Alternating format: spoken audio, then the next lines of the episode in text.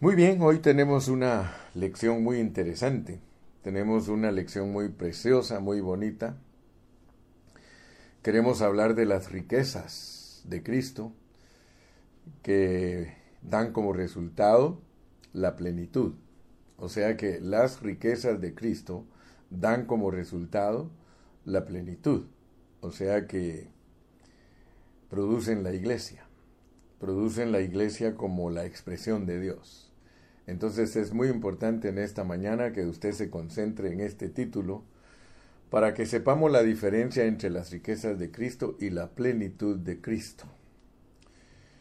Muy bien, vamos a leer los versículos que nos van a ocupar en este día. Eh, estamos en Efesios capítulo 3. Estamos efesenciando, gracias a Dios. Y voy, voy a leer de los versículos del 1 en adelante. Capítulo 3 dice, por esta causa yo, Pablo, prisionero de Cristo Jesús por vosotros los gentiles, si es que habéis oído de la administración de la gracia de Dios que me fue dada para con vosotros, que por revelación me fue declarado el misterio, como antes lo he escrito brevemente, leyendo lo cual podéis entender cuál sea mi conocimiento en el misterio de Cristo misterio que en otras generaciones no se dio a conocer a los hijos de los hombres, como ahora es revelado a sus santos apóstoles y profetas en el Espíritu. En nuestra versión dice por el Espíritu, pero las mejores versiones en griego dicen en el Espíritu. Y eso nos ayuda a entender mucho más lo que Dios nos quiere decir en estos contextos que los gentiles son coherederos y miembros del mismo cuerpo y coparticipantes de la promesa en Cristo Jesús por medio del Evangelio, del cual yo fui hecho ministro por el don de la gracia de Dios que me ha sido dado según la operación de su poder. A mí, que soy menos que el más pequeño de todos los santos, me fue dada esta gracia de anunciar entre las naciones el Evangelio de las inescrutables riquezas de Cristo y de aclarar a todos cuál sea la dispensación del misterio escondido desde los siglos en Dios que creó todas las cosas. Fíjense que aquí en la versión de nosotros, en el versículo 9, nos dicen y de aclarar. Eh, en griego dice y de alumbrar. O sea que es lo mismo, es para, para que nosotros podamos ver claro, dice, pero dice que es para todos. Miren cómo dice, y de aclarar a todos, y de alumbrar a todos. Entonces, nosotros tenemos que entender que el apóstol San Pablo nos está declarando aquí en Efesios 3 que para todos nosotros es el misterio. De hecho, Dios se lo reveló a él y él nos lo traslada a nosotros. Y de alumbrar a todos para que vean cuál es la dispensación del misterio escondido desde los siglos en Dios, que creó todas las cosas, para que la multiforme sabiduría de Dios sea ahora dada a conocer por medio de la Iglesia a los principados y potestades en los lugares celestiales. Gloria a Dios.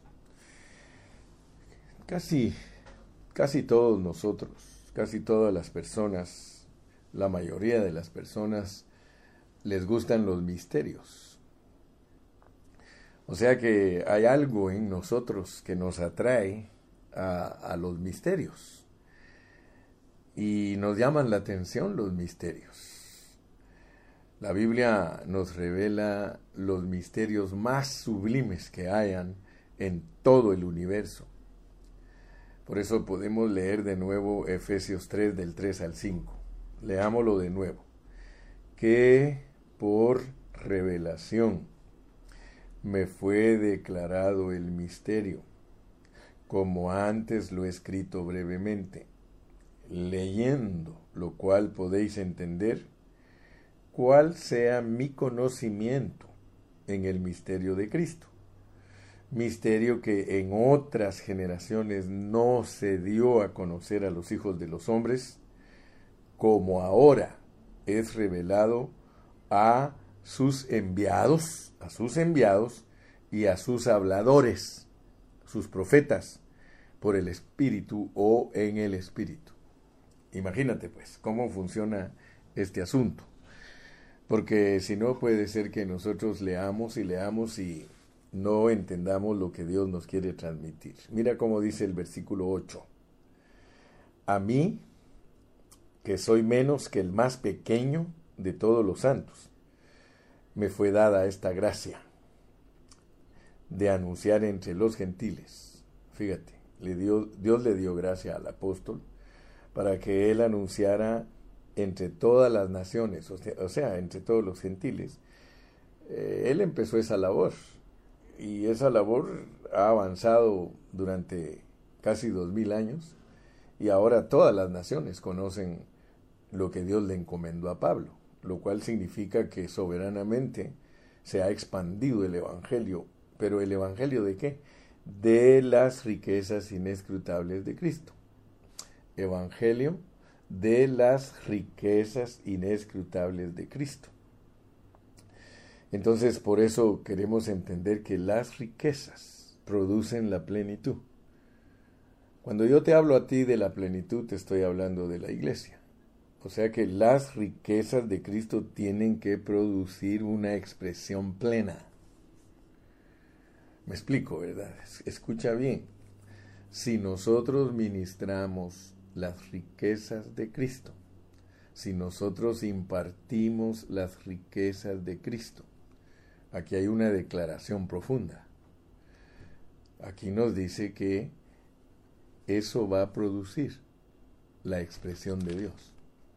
Si quieres lo recordamos leyéndolo en Efesios 1.23, la cual es su cuerpo, la iglesia, la plenitud de aquel que todo lo llena en todo. Entonces, cuando estamos hablando de la plenitud de Dios, estamos hablando del cuerpo de Cristo, de la iglesia, a quien Dios usa para que lo exprese a Él. Así que dispongámonos en esta mañana, dispongámonos para disfrutar el misterio escondido, porque ahora ya no es un misterio escondido, porque se lo revelaron a Pablo y Pablo nos lo revela a nosotros en nuestro espíritu. Dicho en otras palabras, Pablo lo que está ministrando es Cristo. Pablo está ministrando Cristo para que en nosotros crezca y que se vuelva la expresión de Dios, la expresión de Cristo. Entonces, por un lado, por un lado, este misterio fue revelado, dice aquí, a los apóstoles y profetas en el Espíritu. Eso significa, y, y tenemos que entender lo que eso significa que fue revelado a todos los creyentes. Si nosotros malentendemos este contexto, nosotros podemos darle una mal aplicación como, como lo ha hecho la cristiandad tradicional. Porque tradicionalmente al estudiar Efesios, todos esos estudiantes tradicionales resultaron diciendo que los cinco ministerios son títulos. Fíjate cómo pues se puede tergiversar.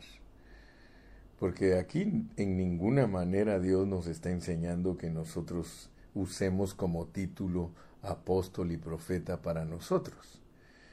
Aquí lo que nos está enseñando es que por revelación en nuestro espíritu que tiene la sabiduría de Dios, nosotros podemos ser los enviados de Dios. Porque esto es para que nosotros lo seamos, por el espíritu.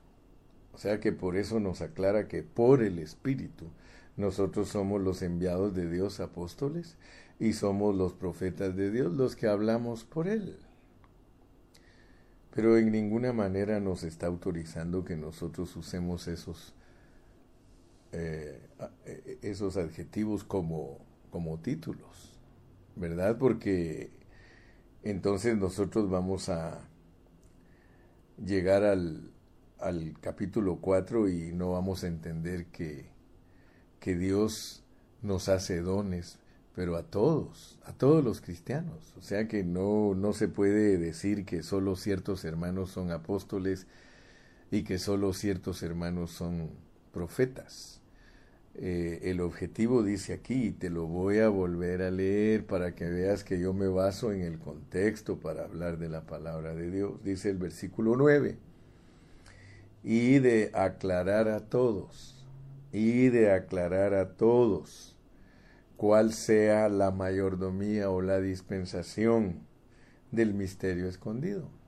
O sea que tenemos que concentrarnos en la manera que habla Pablo, porque si no nos concentramos en la manera que él habla, vuelvo a repetir, vamos a hacer doctrinas equivocadas. Dice Pedro, tengan cuidado cuando leen a Pablo, porque los indoctos y los inconstantes, yo tuve que buscar qué era inconstante, son los que no guardan eh, la consistencia de la palabra. O sea que Pablo quiere que guardemos la consistencia de la palabra que cuando hablemos algo lo, lo analicemos a la luz de toda la Biblia. Entonces nosotros tenemos que ser personas que somos constantes en nuestro hablar, desde Génesis hasta Apocalipsis. Y de aclarar a todos cuál sea la dispensación del misterio escondido desde los siglos en Dios que creó todas las cosas.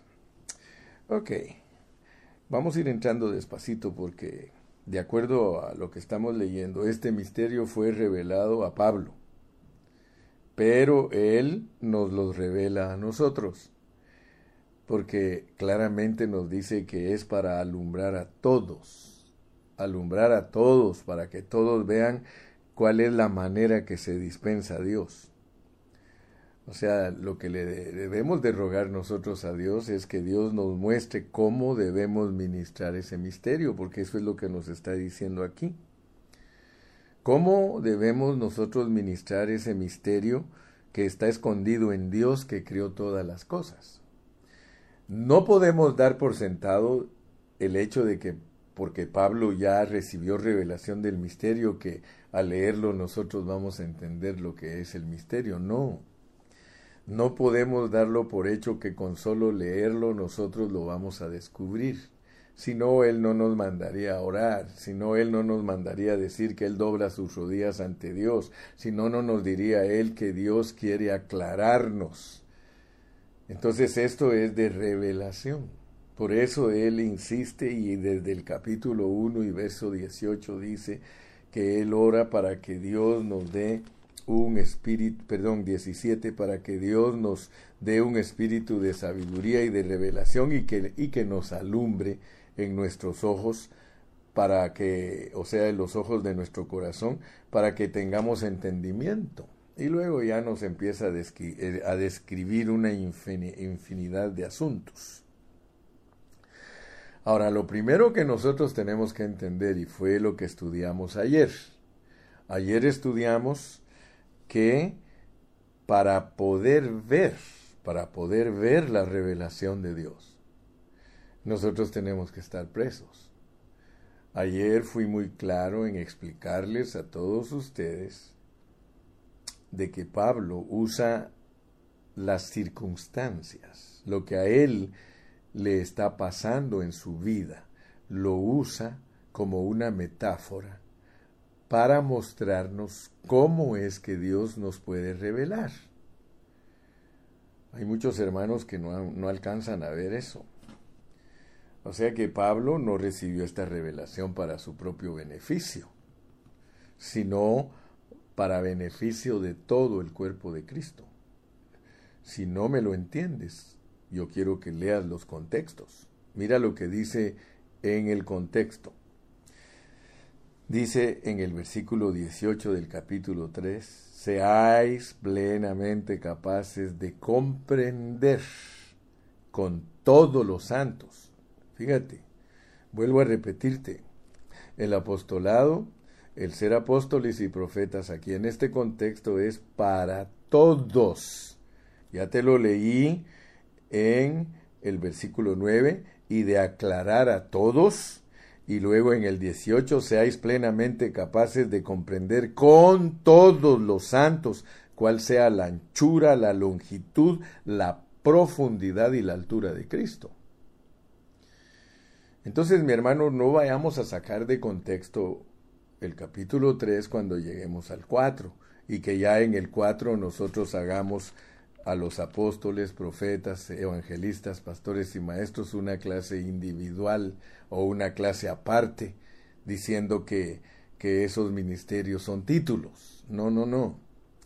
Sigamos la constancia en la interpretación de la Biblia y entonces vamos a, a tener una palabra pura, una palabra sobria. Yo, yo no estoy interesado en hablar mi opinión, hermano. Por eso es que me meto y me meto y me meto y estudio y leo y leo y leo, porque al estar leyendo y leyendo y leyendo la palabra de Dios, suelta sus secretos, suelta sus misterios. Aleluya. Entonces volvamos a leer el 3.8. A mí, que soy menos que el más pequeño de todos los santos, me fue dada esta gracia de anunciar entre los gentiles el Evangelio de las riquezas inescrutables. Yo no sé, hermano, qué clase de predicador eres tú. Yo no sé qué clase de hermano eres tú, si tú predicas el Evangelio de las inescrutables riquezas de Cristo. Yo creo con todo mi corazón que yo no puedo predicar de las riquezas inescrutables de Cristo si yo no sé cuáles son. Luego en el versículo 10 y 11 dice que es para que la multiforme sabiduría de Dios sea ahora dada a conocer por medio de la iglesia a los principados y potestades en los lugares celestiales, y eso dice que se hace conforme al propósito eterno que hizo en Cristo Jesús, Señor nuestro. Aleluya. Entonces el misterio que había estado escondido por los siglos, el misterio es el Evangelio de las riquezas inescrutables. Ese es lo que ha estado oculto. Amén. Ayer hablaba yo con el hermano Montalvo y hablábamos acerca de, de cómo Dios puede abrir nuestros ojos para que nosotros podamos ver los misterios. Y él me compartía y me decía, fíjese hermano, que cuando usted estaba predicando ayer, Dios tocó mi espíritu y, abrió mis ojos y empecé a ver lo que es el misterio. Y entonces platicamos con él que de acuerdo a primera de Timoteo 3:16 dice indiscutiblemente grande es el misterio del amor. Dios fue manifestado en carne y luego nos da toda la explicación porque muchos creen que el misterio solo es que Dios se haya encarnado. O sea que, Cristo, que es la encarnación de Dios, que ese es el misterio y punto. No, no, no, señores. No, hermanos, ese es solo el inicio. Eso es solo como para alcanzar a ver que, que Dios venía escondido en la humanidad y como lo declara Pablo en Romanos, que Dios venía escondido en, los lomos de la humanidad para nacer en determinado momento como un hombre. Eso nosotros podemos alcanzarlo a ver y sí, es cierto, es parte del misterio, porque así lo pone la Biblia, indiscutiblemente grande es el misterio de la piedad. Pero leámoslo, leámoslo para que podamos entenderlo mejor. Está en 1 Timoteo 3:16, e indiscutiblemente grande es el misterio de la piedad Dios fue manifestado en carne. Pero luego tenemos que entender el misterio a, cabalidad, pues, porque el misterio que Pablo nos quiere hablar no solamente es la encarnación, sino que tenemos que aprender a explicar lo que significa que Él viene a esta tierra como hombre justificado en el Espíritu, que lo vieron los ángeles, o sea que es algo que tienen que ver los ángeles, lo mismo que nos está declarando el apóstol en Efesios, es lo mismo que él en su constancia de revelación nos lo dice en 1 Timoteo 3:16. Predicado a los gentiles, lo mismo que Pablo nos está diciendo que a él lo escogió Dios para que le predicara a los gentiles las riquezas. Mire que todo va en una constancia, todo está en una secuencia. Predicado a los gentiles, creído en el mundo, porque Juan dice que el Espíritu Santo convencería al mundo de su pecado, pero dice recibido arriba en gloria. Entonces la, el misterio es un proceso, el misterio no lo vayas a centrar solamente en la encarnación de Cristo, porque entonces te vas a quedar corto. El misterio, y por eso es que tenemos que estudiar mucho la palabra del Señor, el misterio es algo completísimo. Solo imagínate, ya dije anteriormente que para entender quién es Cristo y qué es Cristo, tú tienes que aprender todos los detalles, porque si no, no vas a ministrar las inescrutables riquezas. Pero aquí, solo ahí en 1 Timoteo te dan unas riquezas grandiosas. Fíjate que nosotros tenemos que aprender a predicar todos estos detalles que están aquí en 1 Timoteo 3:16. Yo tengo que aprender a predicar de que Dios se hizo hombre, de que venía justificado en el Espíritu, de que los ángeles lo vieron cuando su encarnación, los ángeles lo vieron, especialmente, dice Pablo en Efesios, que son las potestades negativas. No solamente las potestades negativas, también las positivas, porque en los evangelios encuentras que los ángeles adoraban al Señor cuando decían eh, paz a los hombres y que llegó la buena voluntad a la tierra, ¿no? Eh, luego tenemos que saber cómo se, le, cómo se le predica a las naciones, porque mira, predicado a los gentiles. Si nosotros no sabemos cómo se predica Cristo a los gentiles, nosotros no vamos a entender en Efesios cómo es la amalgama, cómo es la mezcla entre judíos y gentiles para producir el nuevo hombre. Entonces, no vayas a creer que estamos hablando de cosas fáciles y sencillas. No, no, no, Señor pero tampoco estamos hablando de algo que es imposible. Porque hay muchos hermanos que se excusan y dicen, no, es que el Evangelio bien, bien profundo y yo no quiero predicar profundidades del Evangelio. Y entonces, ¿qué es lo que hacen? Le rebajan la dosis a la gente del Evangelio y el problema es que se vuelven católicos.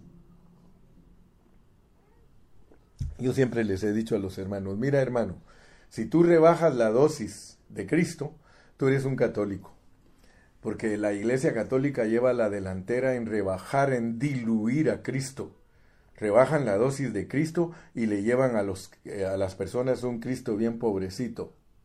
Él es rico, hermano. Las riquezas de Cristo son inescrutables, son inexplicables. Las riquezas de Cristo son incalculables, hermano.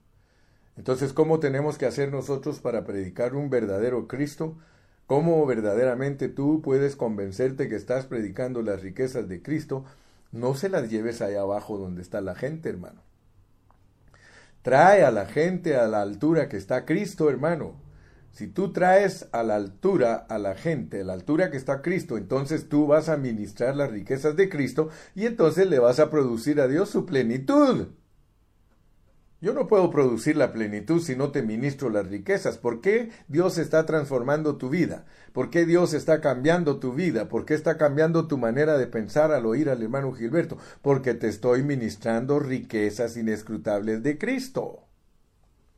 Yo espero que Dios abra tus ojos, pero tú tienes que abrir tus oídos.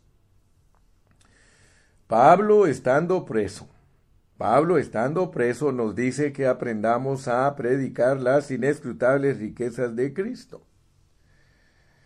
Ahora tenemos que preguntarnos nosotros, hermano, ¿cuáles son las riquezas de Cristo? ¿Qué es las riquezas de Cristo? Aleluya. Nosotros para poder predicar las riquezas de Cristo, nosotros tenemos que ejercitarnos, hermano. Yo antes no sabía lo que eran las riquezas de Cristo. Yo leía y leía las riquezas de Cristo. Cristo es rico, aleluya. Pero tuve que estudiar al apóstol San Pablo profundamente. Si tú no estudias al, apóstol Pablo profundamente, lo único que vas a oír son palabras con hueca sutileza si tú no captas la realidad del apóstol San Pablo. Porque resulta que el apóstol San Pablo era un hombre que vivió a Cristo. Entonces nosotros tenemos un problema serio porque como pastores muchos de nosotros no hemos vivido a Cristo. Nosotros hemos vivido vidas flojas, vidas livianas, vidas en la carne, vidas en el pecado, hermano. Y no es hasta que nos arrepentimos de nuestra vida carnal y nuestra vida pecaminosa y que nos internamos a los pensamientos del apóstol Pablo que podemos empezar a entender los misterios. A mí siempre me ha llamado la atención el por qué Dios escogió a Pablo para que nos enseñara la Biblia a nosotros. Porque Pablo era un asesino. Literalmente, hermano. Él era un asesino.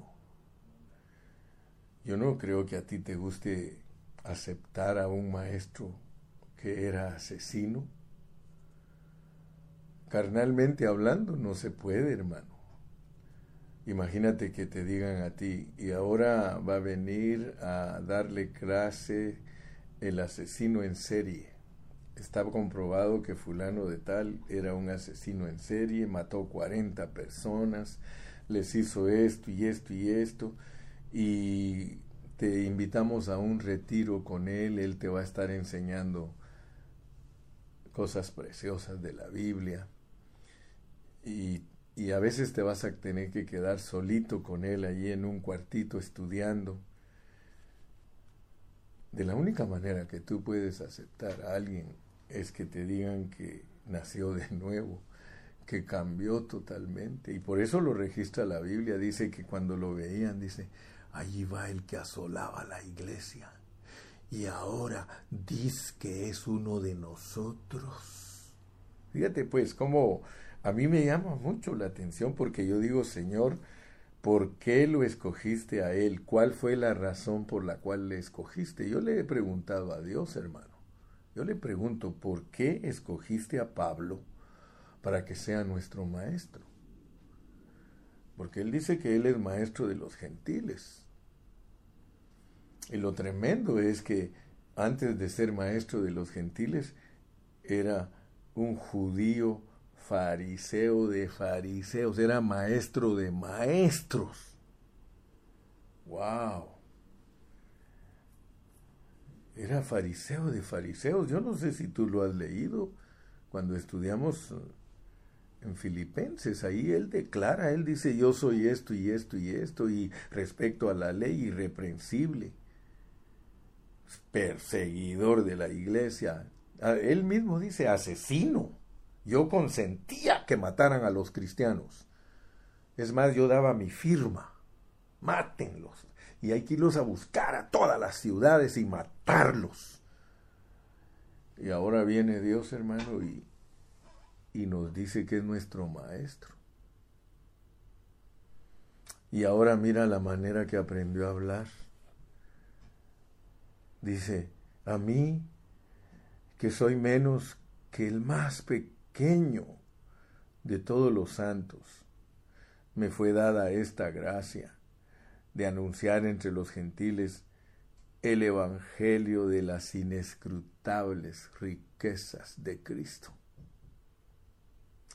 A mí se me hace que Dios a ti y a mí nos escogió también porque nosotros éramos muy malos, muy carnales, muy maliciosos, muy lasciviosos. A mí se me hace que Dios algo trae con esa gente. gózate, hermano. Gózate. Si tú crees que eres uno de los que Dios ha escogido porque tienes un trasfondo malo, gózate. Yo me gozo porque yo tengo un trasfondo malo, hermano. Muchos dirán, ay, el hermano Carrillo, un santito. No, mi hermano.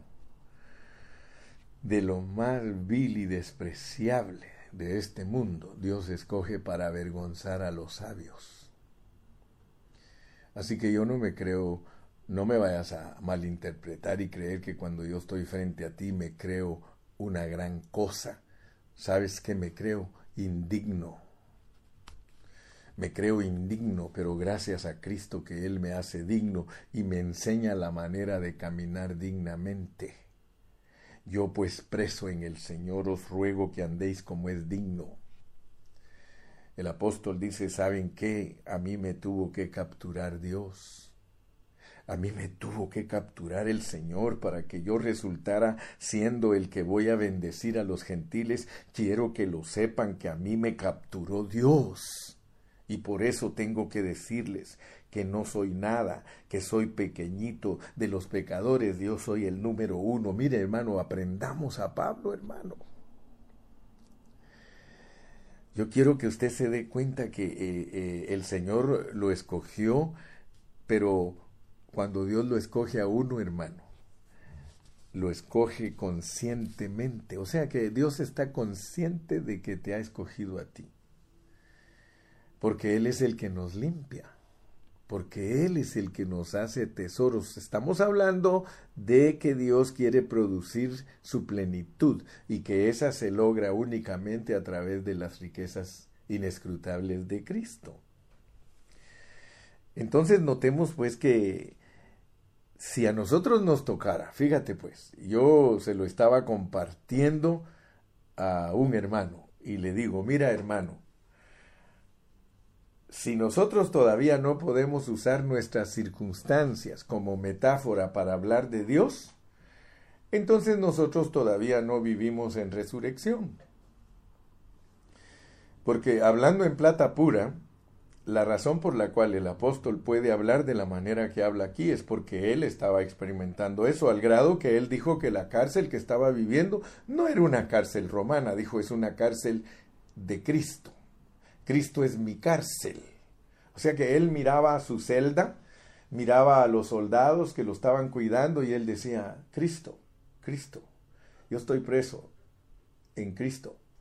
¿Por qué? Porque él llegó a entender la soberanía de Dios. Cuando uno entiende la soberanía de Dios, entonces uno sabe que las circunstancias negativas, Dios es el que las ha producido para que tú tengas una metáfora para poder hablar de Cristo.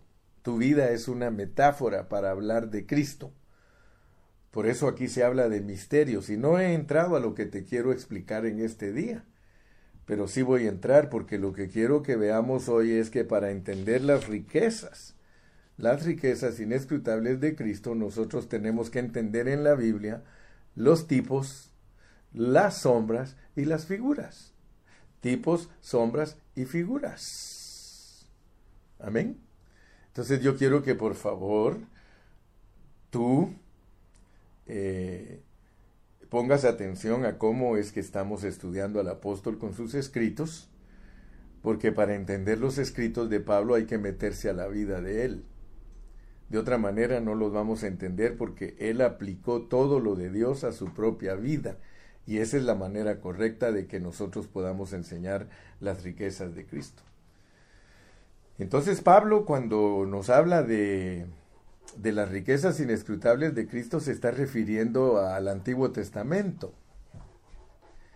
Él era experto en el Antiguo Testamento, por eso lo escogió Dios y a Dios no le importa nuestro trasfondo de personas si Él nos va a usar en algo que quiere bendecir al pueblo, solo es nos hace nacer de nuevo y nos cambia y nos transforma y nos hace su instrumento. Por eso cuando Pablo cayó preso de Cristo, cuando se recuerdan ustedes que iba camino a Damasco, no iba camino a Jerusalén, iba camino a Damasco, lo metieron, el Señor lo capturó y tuvo que dejarlo ciego por muchos días y tuvieron que orar por él. ¿Por qué? Porque a él le iban a cambiar su rumbo. Él iba a dar un, giro de, de, 180 grados, de judío a, a, a una enseñanza de gentiles. Pero por revelación le habían dicho cómo se acomodaba ese asunto.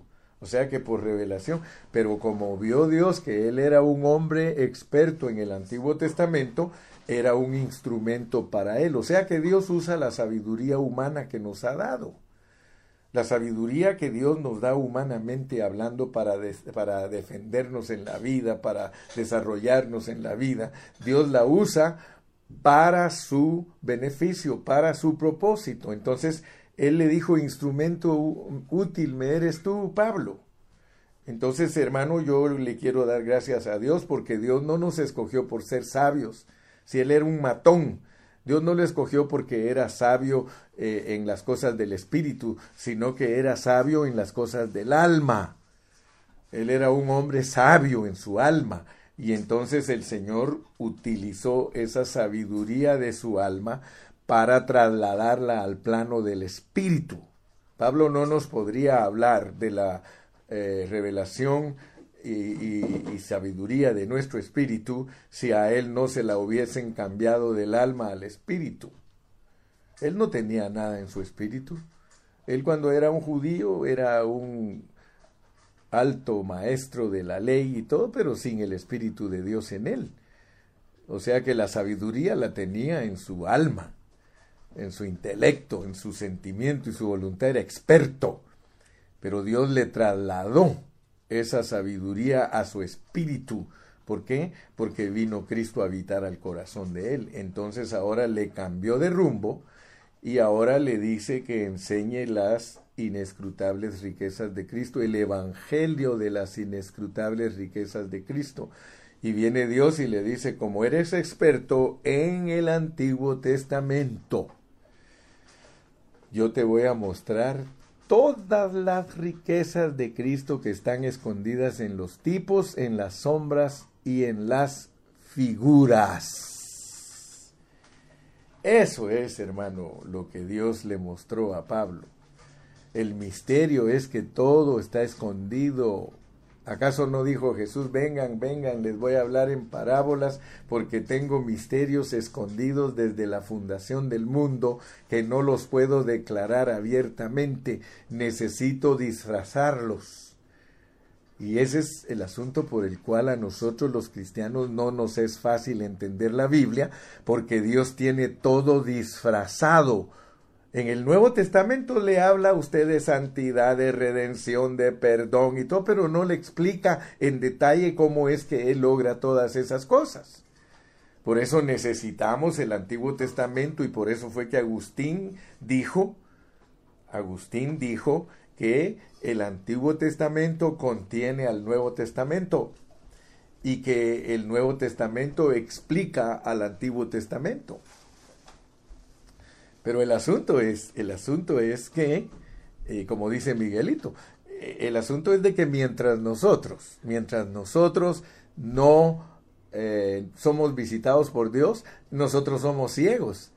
Y, y, vamos a estar temporalmente ciegos y Dios no nos va a dar el entendimiento de sus misterios hasta que nosotros empezamos a descubrir que todas las cosas las tiene ocultas en parábolas todas las cosas, Dios, las riquezas de Cristo están escondidas en tipos, en, en sombras y en figuras. Y si nosotros queremos verdaderamente ministrarle a los hermanos las inescrutables riquezas de Cristo, tenemos que conocer a Cristo en tipos, en sombras y en figuras, porque esa es la manera misteriosa que Dios se da a conocer. Oh, gloria a Dios, hermano. Fíjese que aquí en este capítulo que estamos estudiando, Pablo nos dice que a los apóstoles, a los apóstoles y a los profetas les fue dada revelación del misterio de Cristo y la iglesia, y que esa, esa revelación que Pablo tuvo de Cristo, primero es las inescrutables riquezas de Cristo, y nosotros tenemos que entender que de acuerdo al contexto, para ser apóstoles y profetas, es necesario que nosotros también recibamos esa revelación. Mire lo que nos está diciendo Pablo. Se lo reveló a los apóstoles y profetas en el Espíritu para que nosotros ahora seamos sus profetas y seamos sus apóstoles y seamos sus evangelistas y seamos sus maestros y seamos sus pastores. Pero no está diciendo para que nosotros nos constituyamos en sí mismos con esos títulos, sino que Él nos constituye, Él nos llena, Él nos enriquece. ¿Para qué? Para que todos, todos los hermanos averigüemos cuáles son, cuál es la altura, la profundidad, la anchura y la altura y la longitud de Cristo. O sea que es un Cristo inmensurable eso es todo lo que está tratando Pablo de decirnos. Miren, el Cristo inmensurable, ese Cristo que no tiene fin, que es inagotable. Él está escondido en todas esas figuras, en todos esos tipos, en todas esas sombras. Y, nos lo explica. Él nos dice, por ejemplo, si no sabemos la, diferencia entre tipo y sombra, sombra y figura, el apóstol Pablo nos lo explica. Por ejemplo, él cuando habla del sábado, de luna nueva, de reposo, de días de fiesta, dice sombra, sombra, sombra. Cuando él habla de Adán, de Abraham, de José, tipos de Cristo, tipos de Cristo. Y cuando él habla del viaje al desierto, de la fiesta de la Pascua, de esto, del otro, aleluya, figuras, figuras. Y hay veces que usa a las personas como figuras.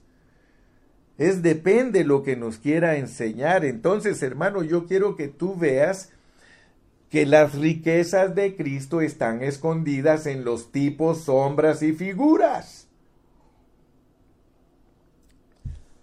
Por eso es que les he dicho yo a los hermanos, hermanos, si ustedes no saben tipología, ustedes nunca van a poder enseñar las riquezas de Cristo.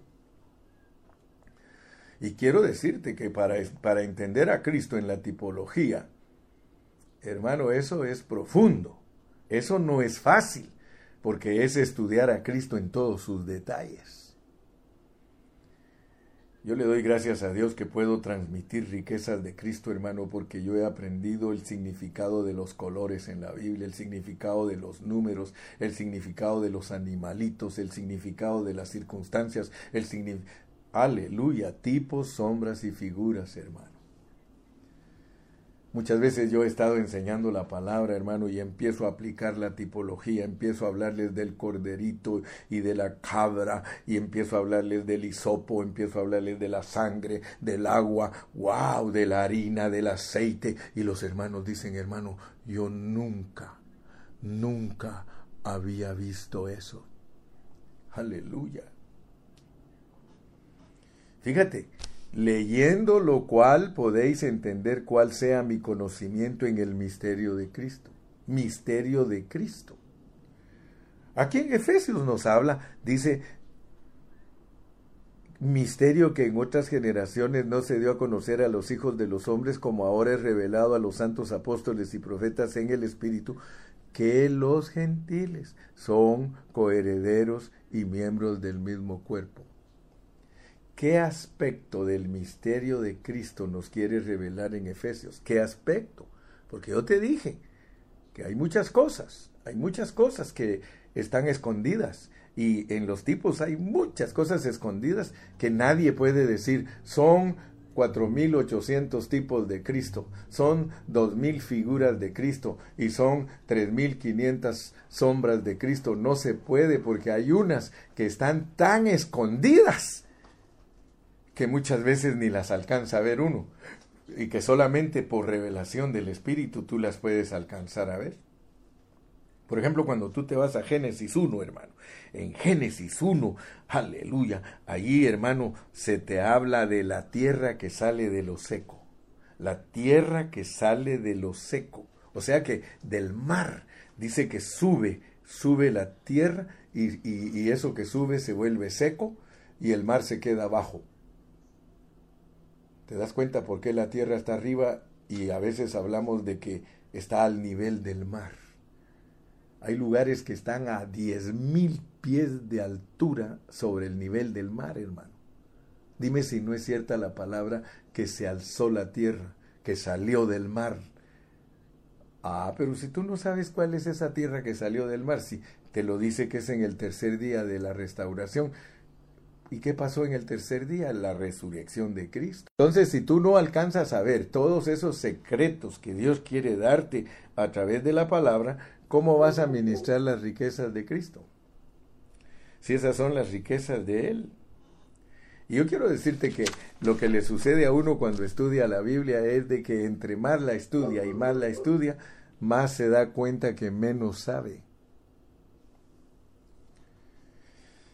Oh, gloria a Dios. Yo le doy gracias a Dios por mi hermano Miguelito Galván de ahí de Jalisco, porque él siempre me dice, hermano, gloria a Dios que ahora nos revela aquello que solo leíamos, mas no lo comprendíamos, la profundidad de las cosas que ahora ya estamos empezando a entender. Qué humildad, hermano.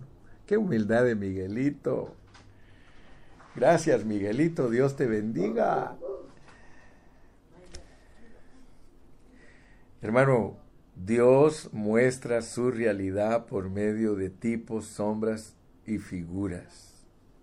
Y tú tienes que saber la, la, diferencia en esos tres términos.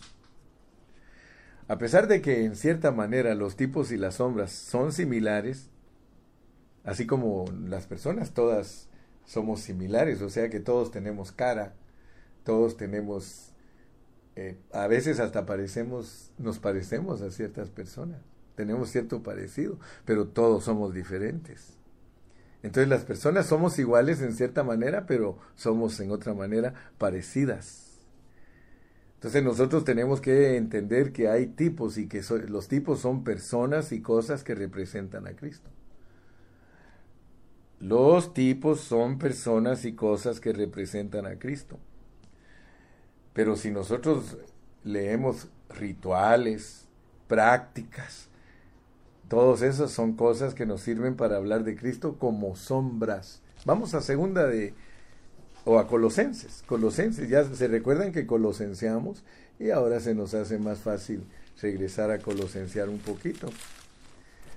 Leamos en Colosenses capítulo 2, versículos 16 y 17. Dice, por tanto, nadie os juzgue en comida o en bebida o en cuanto a días de fiesta luna nueva o días de reposo, todo lo cual es sombra, sombra de lo que ha de venir, pero el cuerpo es de Cristo. ¿Te das cuenta? Entonces, hay leyes, hay rituales, hay reglamentos, todo esas son sombras. Cuando te hablo de un sábado, de un reposo, esa es sombra. ¿eh?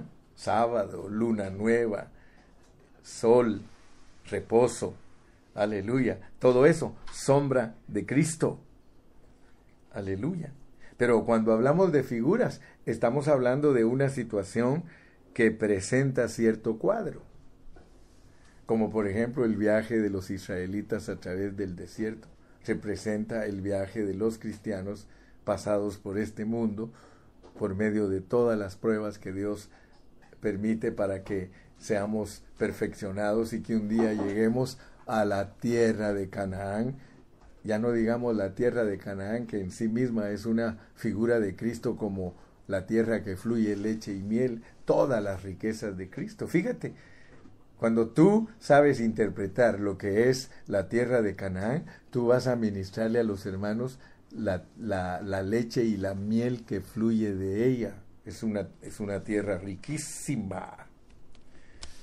Quiero decirte pues con esto que estamos hablando que las cosas que Pablo nos comparte no son producto de la mente natural, sino que todo lo espiritualiza. Es importante que aprendas a espiritualizar la Biblia. Si tú no aprendes a espiritualizar la Biblia, entonces todo el tiempo vas a ser una persona movida por lo superficial de la palabra, lo blanco y negro, y entonces vas a ser una persona que enseña el Evangelio en una forma natural. No puedes, no aprendes a ministrar las inescrutables riquezas de Cristo. Ahora, esto, esto lo podemos eh, ver bien claramente eh, aquí mismo el apóstol San Pablo nos, nos lo presenta en, en, Primera de Corintios. Vamos a Primera de Corintios. Gracias a Dios que tenemos una gama, una variedad de escritos de Pablo que son un rompecabezas que hay que aprenderlo a unir. Pero mira lo que dice Pablo aquí en Primera de Corintios capítulo 2. Capítulo 2. Capítulo 2. Y vamos a leer desde el versículo 9 para que certifiquemos en esta mañana y con eso voy a terminar hoy para que certifiquemos en esta mañana. Mira cómo dice el Primera de Corintios 2.9. Antes bien como está escrito. Fíjate pues. Antes bien como está escrito. Cosas que ojo no vio. ni oído oyó, ni han subido en corazón de hombre. Son las que Dios ha preparado para los que le aman. Fíjate pues, dime si no está escondido todo lo de Dios. Dime si no necesitamos estudiar 80 años la Biblia. Si, si tú estudias 80 años la Biblia, yo ya llevo 40, no, no creo que Dios me dé otros 40, aunque algunos dicen, sí, pastor, le va a dar otros 40. Pero Dios nos las reveló a nosotros en el Espíritu o por el Espíritu. Porque el Espíritu todo lo escudriña aún lo profundo de Dios, el Espíritu. Porque ¿quién de los hombres sabe las cosas del hombre sino el espíritu del hombre que está en él? Así tampoco nadie conoció las cosas de Dios sino el espíritu de Dios. Por eso tenemos que tener un espíritu, aleluya, de sabiduría y de revelación, porque es el único que conoce a Dios. Y nosotros no hemos recibido el espíritu del mundo el espíritu del mundo, la ley. No, eso no hemos recibido nosotros, sino el espíritu que proviene de Dios, para que sepamos lo que Dios nos ha concedido, lo cual también hablamos, no con palabras enseñadas, no se puede, hermano. Tarde o temprano los que, los que predicamos con palabras enseñadas vamos a fracasar hablamos por no hablamos por sabiduría humana, sino con las que enseña el Espíritu. Por eso yo en mensajes anteriores les estuve diciendo que nosotros tenemos la sabiduría oculta, está en nuestro espíritu y hay que ejercitarlo para que salga. Si no ejercitamos nuestro espíritu, la sabiduría de Dios no sale.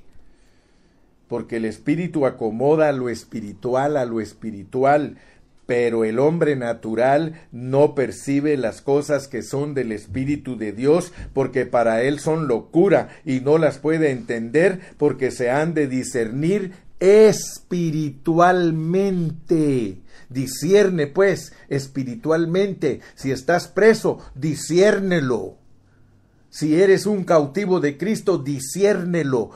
¿Y de qué manera te va a mostrar Dios las cosas? Lo que te está pasando en tu vida. Si a ti no te pasan cosas espirituales en tu vida, hermano, entonces de lo único que puedes hablar es de fútbol, de deportes, de trabajo, de empresa, de ciencia, de computadoras, y no vas a hablar jamás de los secretos de Dios, porque los secretos de Dios están escondidos y están escondidos en los tipos, en las sombras y en las figuras. ¿Quieres tener un rico hablar de Dios, hermano? Tienes que estudiar el Antiguo Testamento, pero estudialo en el espíritu, no en el conocimiento.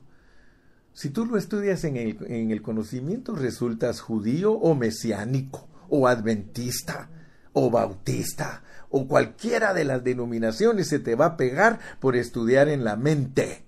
Pero si estudias en el espíritu y acomodas todo lo espiritual a lo espiritual, entonces aún, aún, si te meten preso, vas a empezar a recibir revelación en esa cárcel de lo que Dios quiere que tú prediques. Esa es la diferencia entre un verdadero enviado de Dios y un profeta de Dios.